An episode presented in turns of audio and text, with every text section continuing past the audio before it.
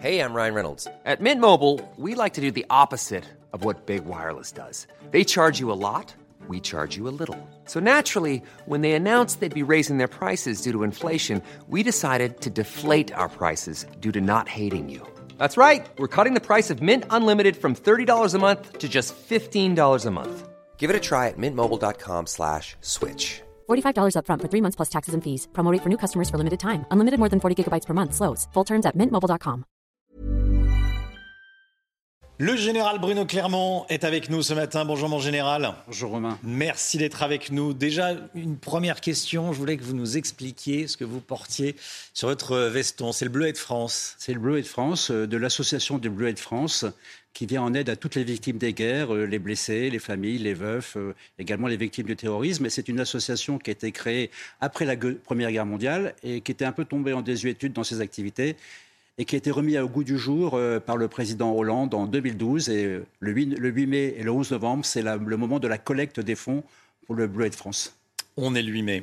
On est le 8 mai. On célèbre la victoire de, de 39-45, la fin de la guerre, la paix qui dure depuis 78 ans euh, dans l'ouest de l'Europe. Est-ce que vous dites qu'on est reparti pour 78 ans de, paix dans l'Europe de l'Ouest? C'est difficile de fixer les limites de l'Europe de l'Ouest. En tout cas, on, peut constater qu'en Europe, euh, avec la guerre en Ukraine, nous ne sommes plus en paix, mais nous sommes rentrés en guerre. Et les pays européens redécouvrent euh, que l'histoire est tragique. Ils redécouvrent ce qu'ils avaient appris au siècle dernier, hein, le XXe siècle, le siècle de toutes les guerres, deux guerres mondiales, le communisme, le nazisme, euh, des massacres de très grande échelle. Donc effectivement, le réveil est un peu brutal, mais ça nous rappelle que l'histoire est tragique et que les sacrifices des générations précédentes, eh bien, on en a bénéficié pendant 78 ans, vous, l'avez dit, mais que rien n'est jamais acquis et qu'il faut donc être vigilant et se préparer à toutes les situations possibles. Un tout petit peu d'histoire un petit peu plus contemporaine que 39-45, c'est François Mitterrand qui a remis au goût du jour, au goût du jour le, le 8 mai. Hein. Oui, c'était un peu compliqué la date du 8 mai, euh, mais finalement, depuis euh, 1980, le 8 mai est un jour férié et c'est le jour où on célèbre à la fois la victoire des Alliés et surtout la capitulation. La capitulation sans condition de l'Allemagne, avec euh, une capitulation qui a été signée en deux fois, une première, première fois à Reims le 8 mai et une deuxième fois à la demande de Staline à Berlin le 8 mai à 23h01 qui était en fait 01h01 pour la pour l'Union soviétique. Et donc c'est pour ça que demain euh, la Russie élaborera notre 8 mai le 9 mai.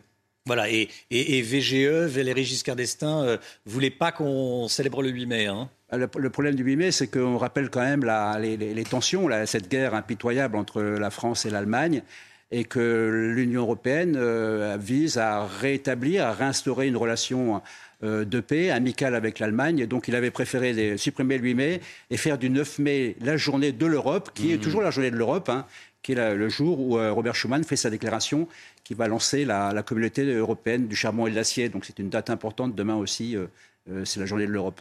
Il y a la guerre en Ukraine, évidemment. Pour l'instant, elle est circonscrite à l'intérieur des, frontières de l'Ukraine. Est-ce qu'il faut craindre qu'elle déborde quand on voit que les Russes accusent les Ukrainiens de leur tirer dessus des drones? Euh, On en a parlé la, semaine dernière avec ce qui s'est passé au-dessus du Kremlin. On ne sait pas bien ce qui s'est passé exactement.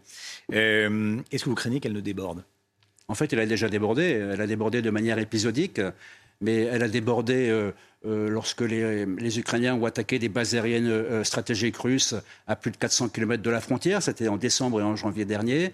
Mais elle déborde de manière très épisodique. Aujourd'hui, elle déborde de manière plus systématique parce qu'on est rentré dans la première phase de la contre-offensive ukrainienne. Et cette première phase, elle va consister à, à s'attaquer euh, au deuxième échelon de l'armée russe qui est déployée en Ukraine. Le deuxième échelon, c'est quoi? C'est les postes de commandement. Euh, ce sont les dépôts de munitions et les dépôts de carburant. Et c'est indispensable de, détruire ces capacités euh, avant de lancer la contre-offensive. Donc effectivement, il y a à la fois des frappes en dehors de, l'Ukraine, mais souvent à des distances faibles des frontières, hein, euh, puisque les Russes en raison de la possession par les Ukrainiens d'armes de, plus en- de, portée de plus en plus longue, ont dû reculer leur deuxième échelon et une partie le deuxième échelon est maintenant en Russie. Les- les Russes pensaient qu'ils s'étaient protégés en Russie, mais les Ukrainiens frappent en Russie. Pour l'instant, c'est toléré par les Américains. Ça ne constitue pas une attaque ouverte de la Russie. Ça, ça s'inscrit toujours dans le but de la guerre, qui est euh, d'empêcher l'invasion de l'Ukraine par la Russie. Où en est-on de l'enquête concernant cette attaque de drone sur, euh, sur, le, sur le Kremlin? En tout cas, la, la Russie accuse les, les, les, les Ukrainiens d'avoir mené cette attaque. Cette attaque est vraiment très troublante. Tout est troublant dans cette attaque. La, probabilité est que ce soit une mise en scène des Russes de manière à, à fédérer la nation russe juste avant les cérémonies du 9 mai. mais les seuls qui sont en mesure de faire mmh. une enquête, ce sont les Russes et donc et personne d'autre. Et j'ai pas l'impression que les Russes aient envie de faire une enquête sur ce sujet. Est-ce que les grandes capitales le savent? Washington, Paris avec les satellites? Difficile à savoir. Ça s'est mmh. passé la nuit. Euh, très peu d'informations sur ce sujet. Euh, chaque fois qu'il se passe des choses au-delà de la frontière, il y a une espèce de chape de plomb qui, euh, qui, est un, qui, qui, empêche l'analyse de ces événements. Donc je pense que peut-être dans très longtemps, on, saura qui, qui, est à l'origine et pour quelles raisons officiellement cette attaque sur le Kremlin s'est produite la situation sur le terrain. Euh, elle est annoncée depuis des mois, mais la contre-offensive ukrainienne se fait attendre. Est-ce qu'il y a des signes qui, montrent que cette opération va être rapidement lancée? Ah, La question de rapidement, elle est importante. Qu'elle va être lancée, oui, c'est répété, euh, à la fois par l'OTAN, à la fois par les Ukrainiens. Euh, les signes ont commencé, je les ai évoqués. Le fait, ce sont les attaques dans la profondeur sur le fameux deuxième échelon. C'est d'abord hmm. affaiblir la logistique avant de lancer l'offensive. Mais pour le moment, cette contre-offensive est extrêmement importante. Les, Ukrainiens n'auront sans doute droit qu'à une seule contre-offensive. Il faut absolument qu'ils la réussissent. Et pour la réussir, ils ont besoin de s'assurer que les brigades de manœuvre ont les chars, les munitions, la logistique prête, de manière à pouvoir mener une contre-offensive décisive et pas euh, s'enliser une deuxième fois sur la ligne de front, tel que ce conflit euh, en a pris euh, l'aspect depuis déjà plusieurs mois. Je voulais vous, euh, vous soumettre ce qu'a dit le ministre ukrainien de la, de la Défense dans le Washington Post. Les attentes autour de notre campagne de contre-offensive sont surestimées dans le monde. C'est le ministre ukrainien qui dit qu'on surestime les, capacités de, de l'armée euh, ukrainienne. On peut le croire, c'est une stratégie de communication, c'est une stratégie militaire bien connue. Qu'est-ce que vous en pensez? C'est compliqué d'analyser à nouveau parce que le ministre dit ça et puis d'autres responsables euh, ukrainiens disent le contraire, que la, contre-offensive va être euh, décisive et qu'il n'y a pas de raison qu'elle ne soit pas réussie. Hmm. Je pense que ces signaux mitigés doivent appeler l'attention de tout le monde sur le fait que ce n'est pas aussi simple que ça, que le rapport de force sur 1800 km de front entre les forces ukrainiennes et les forces russes n'est pas aussi simple que ça à analyser. On ne connaît pas véritablement l'ordre de bataille côté ukrainien et l'ordre de bataille côté russe. Donc, à nouveau, euh, c'est effectivement la date du lancement de cette contre-offensive la capacité des Ukrainiens à s'assurer du fait que leurs brigades de manœuvre, c'est-à-dire à peu près entre 50 et 100 000 hommes, sont prêts à lancer une offensive qui percera le front russe de manière à regagner du territoire euh, ça reste le but. Le but, c'est de regagner du territoire. Les Ukrainiens ont perdu entre 16 et 20 du territoire hein, depuis le début de la guerre. Et mmh. pour ça, euh, c'est inacceptable pour les Ukrainiens. Donc cette contre-offensive vise à regagner du territoire. Donc la retarder, c'est aussi attendre que la météo s'améliore, parce qu'elle est actuellement, on est toujours en période de dégel et les pistes sont difficilement praticables. Donc un certain nombre de conditions ne sont pas encore remplies, mais elle peut être lancée incessamment. Il y aura que des militaires ukrainiens qui vont la mener, aucun militaire étranger. On a parlé de pilotes formés euh, euh, en France. Alors il y a des brigades internationales, il peut y mm. avoir des, pilotes avec des doubles nationalités mais qui sont ukrainiens. Euh, en ce qui concerne la formation de pilotes en France, à ma connaissance, il n'y a pas de mm. formation de pilote en France pour piloter des avions de chasse. Il y a éventuellement la formation de pilote en France pour des missions comme apprendre les, techniques d'appui aérien ou apprendre les techniques d'évasion en cas de déjection. Euh, mais c'est tout ce que je sais de la formation des pilotes ukrainiens en France. On n'est pas passé au stade de livrer des Mirage 2000 euh, à l'Ukraine, pas plus qu'on est passé au stade pour le moment de livrer des F-16 à l'Ukraine. Hmm. Ni, des pilotes Ni des pilotes. Alors sur la question des pilotes, je reviens à la question de la brigade internationale, la question de la double nationalité. Il est possible que dans l'armée ukrainienne, parmi les pilotes ukrainiens, il y ait par exemple des pilotes qui soient à la fois ukrainiens et polonais et qui, euh, et qui, étant polonais et mm. ukrainien, ait décidé de piloter des MiG-29 pour l'armée ukrainienne. Mais je n'ai pas d'informations particulières sur le sujet. Par contre, ce, que je, ce, dont j'ai la conviction, c'est que la prudence des Occidentaux est totale. Euh, l'engagement de forces euh, de l'OTAN sous uniforme ukrainien me paraît enfin, très improbable compte tenu des enjeux de ce conflit. Mm. Il y a de plus en plus d'attaques de drones. Ça, c'est un tournant dans le conflit ou pas? Alors l'arrivée des drones est effectivement un tournant majeur dans ce conflit. Ça, il y a deux éléments technologiques de ce conflit qui est un conflit plutôt à l'ancienne, un conflit terrestre, une espèce de guerre euh, de position d'artillerie et de chars. C'est l'utilisation des satellites euh, Starlink pour euh, permettre d'avoir une communication efficace du côté des Ukrainiens. Et c'est l'arrivée massive des drones, une arrivée massive qu'on avait déjà sentie dans la, dans la guerre du Haut-Karabakh entre l'Arménie et l'Azerbaïdjan. Et, là, effectivement, c'est massif, l'arrivée des drones massifs, de tout type de drones. Mais il se trouve que c'est également massif du côté russe et que les Russes ont été capables, en quelques mois, également de rattraper le retard qu'ils avaient dans ce domaine-là. Et les Russes et les Ukrainiens utilisent largement les drones pour faire trois choses recueillir du renseignement tactique, guider les tirs d'artillerie et enfin euh, frapper avec euh, des drones qui sont armés ou des munitions rôdeuses ou des munitions téléopérées qui sont hmm. un certain type de drones également. À Bakhmut, ce sont les mercenaires de Wagner euh, qui, euh, qui mènent l'offensive, qui mènent le, combat les mercenaires de Wagner qui ont finalement décidé de, rester parce qu'ils ont obtenu de, Moscou des, munitions. Il y a eu cet appel bon, de, de le, patron de Wagner, qui réclamait des, munitions. Pourquoi est-ce que c'est Wagner qui mène l'offensive? Les, Russes n'ont pas, assez de, militaires? Ce sont des mercenaires, Wagner. Le choix a été fait, euh, je pense, par l'état-major russe d'envoyer Wagner, donc Prigogine, qui est un, proche de Poutine, qui était capable de lever une armée de 40 000 hommes. Euh, qui n'a pas grand-chose à perdre, qui sont pour la plupart des, gens sortis de prison et qui obtiennent leur libération en allant combattre. Et effectivement, c'est Wagner qui mène le, combat à Barmouth. Et, ce combat euh, est extrêmement sanglant et terrible pour Wagner, hein, dont la moitié des troupes ont été décimées en quelques mois. Demain, donc, euh, c'est le 9 mai, le jour choisi par, par les Russes pour célébrer la, la, victoire du communisme, en tout cas contre, le, contre le nazisme. Vladimir Poutine n'aura pas de victoire ukrainienne à mettre en avant demain.